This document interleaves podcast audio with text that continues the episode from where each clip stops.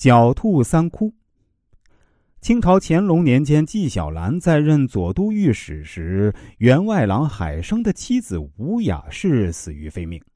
海生的内弟桂宁状告海生将他姐姐殴打致死，但海生咬定吴雅氏是自杀，案子越闹越大，难以做出决断。步军统领衙门处理不了，又交到了刑部，但刑部也查不出来，因为桂宁认定姐姐并非自缢，不肯画供。这个案子本来并不大，但海生的亲戚阿贵是军机大臣。审理官员怕得罪阿贵，有意包庇，就判海生无罪。没想到桂宁不依不饶，不断上告，惊动了皇上。皇上派左都御史纪晓岚和几位要员前去开棺查验。纪晓岚也为此案苦恼，不是他没有断案的能力，而是因为此案牵扯到了阿贵和和珅，他俩都是大学士兼军机大臣，平常交恶。这海生是阿贵的亲戚。原判有逢迎阿贵，纪晓岚敢推翻吗？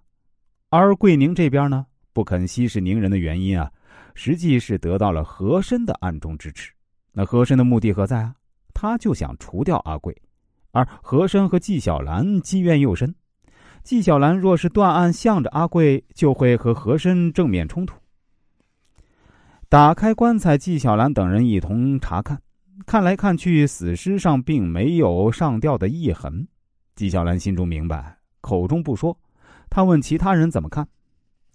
景禄、杜玉林、重泰、郑辉、庆兴等人都认为死者是上吊自杀身亡。这下纪晓岚有了主意，于是说：“啊，我是短视眼，看不清伤痕。既然诸公看得清楚，那就这么定吧。”于是呢，复查的相关要员签名具奏。共同查验伤痕，实系一死。这下更是把桂宁激怒了。他这次啊，连步兵统领衙门、刑部、督察院一块告，说海生因在朝中有亲戚，这些官员有意庇护，徇私枉法。乾隆看桂宁不服，心中也怀疑此案另有真情，又派侍郎曹文植、尹灵等前去赴宴。这下问题出来了。曹文植等人奏称，这吴雅氏尸身并无意痕啊。乾隆认为此事阿贵脱不了干系，便派阿贵、和珅共同刑部堂官及原验、赴验堂官一同检验，纸包不住火。吴雅氏被殴而死的真相大白于天下。于是呢，讯问海生，海生据实以告，是他将吴雅氏殴踢致死。然后制造自缢的假象，案情完全翻了过来。那些包庇海生的人都遭了殃。乾隆发出诏谕：此案原验复验之堂官，竟因海生系阿贵姻亲，胆敢有意庇护，此番而不严加惩戒，天理不容。阿贵革职留任，罚俸五年。叶承娥、李阔、庆兴等人革职，流放伊犁。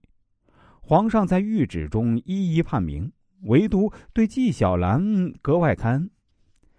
朕派出之纪晓岚本系无用俘虏，远不足叙述。况且他与刑名等见素非朱熹，且目系短视，于检验时未能详细阅看。即以刑部堂官随同复核，其就尚有可原。助交布议，严加论处，只给了他革职留任的处分。很快啊，又恢复了官职。纪晓岚在这个案件中没有受到太多牵连的原因，主要是他在验尸中以“我是短视眼，看不太清”为由，留了一条退路给自己。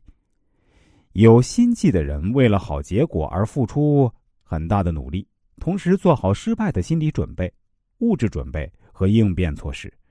在追求利益时要考虑周全，在欲尽未尽之时要想到失败了该怎么做，及早的为自己留一条退路。《战国策》中有句名言叫“狡兔三窟”，意指兔子有一个藏身的洞穴，一个窝破了还有两个，如果两个被破坏还剩一个，这是一种居安思危的生存方式。